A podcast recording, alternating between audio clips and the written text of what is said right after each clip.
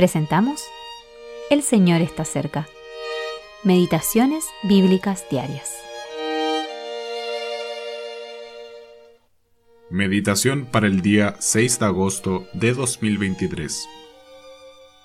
El cual, siendo el resplandor de su gloria y la imagen misma de su sustancia, y quien sustenta todas las cosas con la palabra de su poder, habiendo efectuado la purificación de nuestros pecados por medio de sí mismo, se sentó a la diestra de la majestad en las alturas. Carta a los Hebreos capítulo 1 versículo 3. Cristo, el resplandor de la gloria de Dios. Con términos incuestionables, este capítulo presenta la magnificencia de la grandeza de la gloria de Dios, tal como se manifiesta en su Hijo. La epístola a los Hebreos no se enfoca en la humilde gracia de su obra, sino en la majestad y grandeza de ella. Es una obra digna de aquel cuya dignidad es tan inmensa.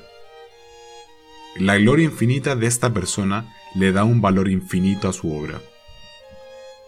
Cristo es en sí mismo el resplandor de la gloria de Dios, el propio brillo de esa gloria, al igual que la luz del sol revela la maravilla del resplandor y el calor de esa estrella.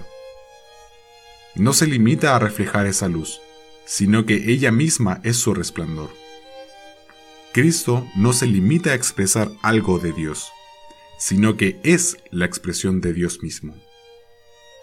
Es imposible exagerar al alabar la grandeza de su majestad.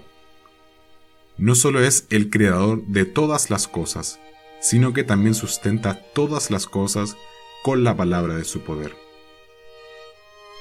Si no ejerciera constantemente su propio poder, nada en el universo podría permanecer en su lugar.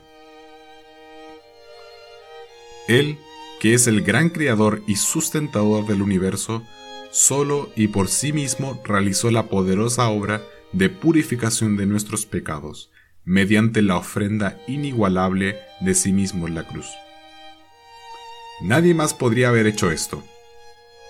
Llevará su gloria durante la eternidad, en presencia de multitudes de corazones dispuestos a ofrecerle su profunda adoración.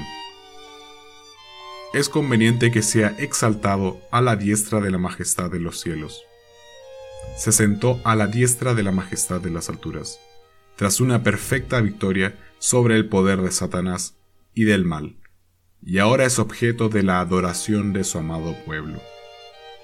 Eventualmente, toda la creación se postrará delante de él. L. M. Grant